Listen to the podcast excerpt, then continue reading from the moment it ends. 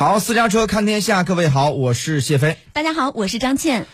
韩国大选在即，韩国政坛暗潮涌动，热门候选人的黑料不断，竞选变成接丑大战。疫情严重，经济衰退，朝韩问题，韩国内政外交积弊如山，未来能否走出困局？纵观历史，十一位韩国前总统皆难有善终，文在寅总统能否打破青瓦台魔咒？走进今天的非常头条。非常头条。三月份，韩国即将迎来新一届的总统选举。从二月十五号开始，候选人正式拉票。所谓的拉票，按说呢，应该是拉支持者的选票。但是目前呢，韩国总统各路候选人纷纷是反其道而行之，通过泼对方的脏水来换取选民不支持对方。在近期的多项民调当中，呼声最高的两位总统候选人李在明和尹锡瑞。呃，尹锡悦支持率是不相上下，咬得最紧。而针对双方候选人以及对方以及亲友下属的接丑大战呢，也正在韩国震撼上演。那么尹锡悦的妻子呢？学历造假的事件呢，是在二零二一年十二月十四号呢，韩国媒体爆料称，尹锡悦的妻子金建熙二零零七年应聘韩国水源女子大学教职岗位时呢，在提交简历当中虚报个人的履历和成就。那么在同年的十二月十六号呢，李在明之子涉赌。同时，十二月的十六号，韩国朝鲜日报报道称，疑似李在明之子使用一个账号，于二零一九年一月至二零二零年七月期间，在一个在线赌博网站疯狂。呃，贴炫呃贴这个晒帖来炫耀。李在明于当天呢是紧急举行新闻发布会，公开认错道歉。李在明被曝涉嫌违反这个公职选举法，他的私人律师被指控暗中收取巨额的贿赂。而举报李在明私人律师的关键吹哨人李秉哲，一月十二号死在首尔西部的一家酒店之内。此外呢，李在明还深陷大庄洞开发疑云。巧合的是，当李在明决定配合警方调查之后呢，两名涉案的关键人员分别在十二月十号和十二月二十一号去世了。那么同时呢，在一月十六号，韩国的 MBC 电视台曝光了金在熙长达七小时四十五分钟的一段通话录音。在录音当中，他亲口告诉记者说：“如果尹锡悦当上总统，要给他一亿韩元。”事发当晚呢，金在熙公开声明称自己并没有想要干涉尹锡悦以及其竞选团队的大选工作。国民力量党陷入了超紧急状态。近期呢，李在明和尹锡悦的民调支持率排名焦灼，频繁。拉锯，一会儿呢，李在明是靠前，那么同一会儿呢是尹锡悦靠前。在有韩国专家分析表示，在历届的韩国总统选举当中，最后的当选者、胜利者在最后关头的选前民调支持率都是排名第一。而本届的选举当中，投票日快到了，候选人支持率排名还在不断变化，这种情况非常罕见。韩国专家表示呢，这说明选民对两位总统的候选人都不满意。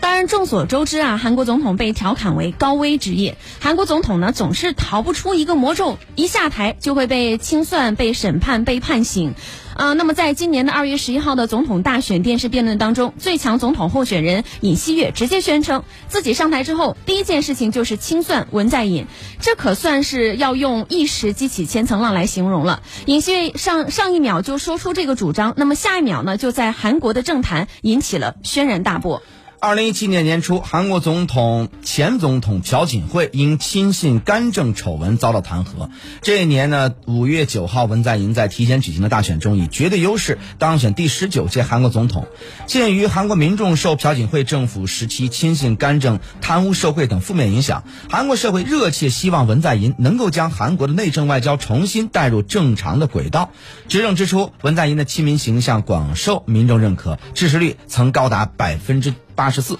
二零一八年成功举办的平昌冬奥会也是再一次提升了韩国的影响力。那么借此东风呢被认可可望不可及的半岛无核化也是出现了曙光。二零一八年的四月二十七号，韩朝领导人成功在板门店会晤并签署了板门店宣言，更是将南北民族和解势头推向了高潮。那么，凭借着二零二零年一月底就迅速研发的检测试剂大规模的投放，免下车十几分钟出结果的得来速检测站，还有外国入境人员必须下载自我诊断 APP 进行自我隔离等措施，韩国成了全世界除中国之外疫情控制最好的国家之一。不仅如此，文在寅还给二百八十万弱势家庭发放新冠纾困的现金，一个四口之家就能拿到一百万韩元，约合人民币是五千九百元的补助。二零一九年的九月九号，文在寅大胆的启用青瓦台的前民政首席秘书曹国担任法务部的长官，希望通过积极拥护其司法改革的强力支持者曹国来加快司法体制的改革步伐。结果呢，曹国上任不久就被爆出其家人贪污受贿的罪证，仅仅三十五天，曹国就被迫于各种压力而辞职。嗯，网上呢还流传着这么一种说法啊，世界上最危险的三件事是在墨西墨西哥缉毒，在美国偷税，在韩国当总统。那么在墨西哥缉毒呢，跟世界上最强悍的大毒枭较量，缉毒人员随时送命。美国拥有世界上最强大的税务稽查队伍，稽查人员四万之多，据说他们是无孔不入，威力甚至超过国防部中情局，而且他们还配枪，能随时逮捕偷税嫌疑人。所以，在美国偷税风险太大了，而在韩国，自打独立以来，历任的韩国总统无一善终。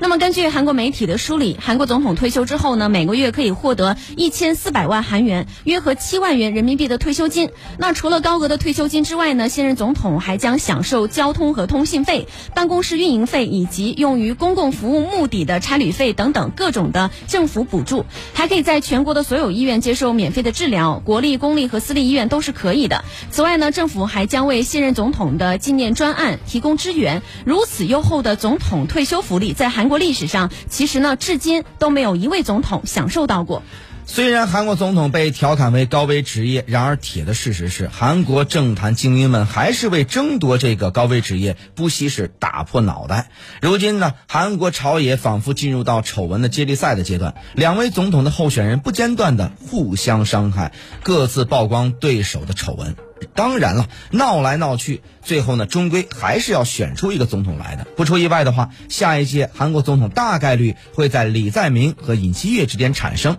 这真是赔本的生意没人做，杀头的生意有人争啊！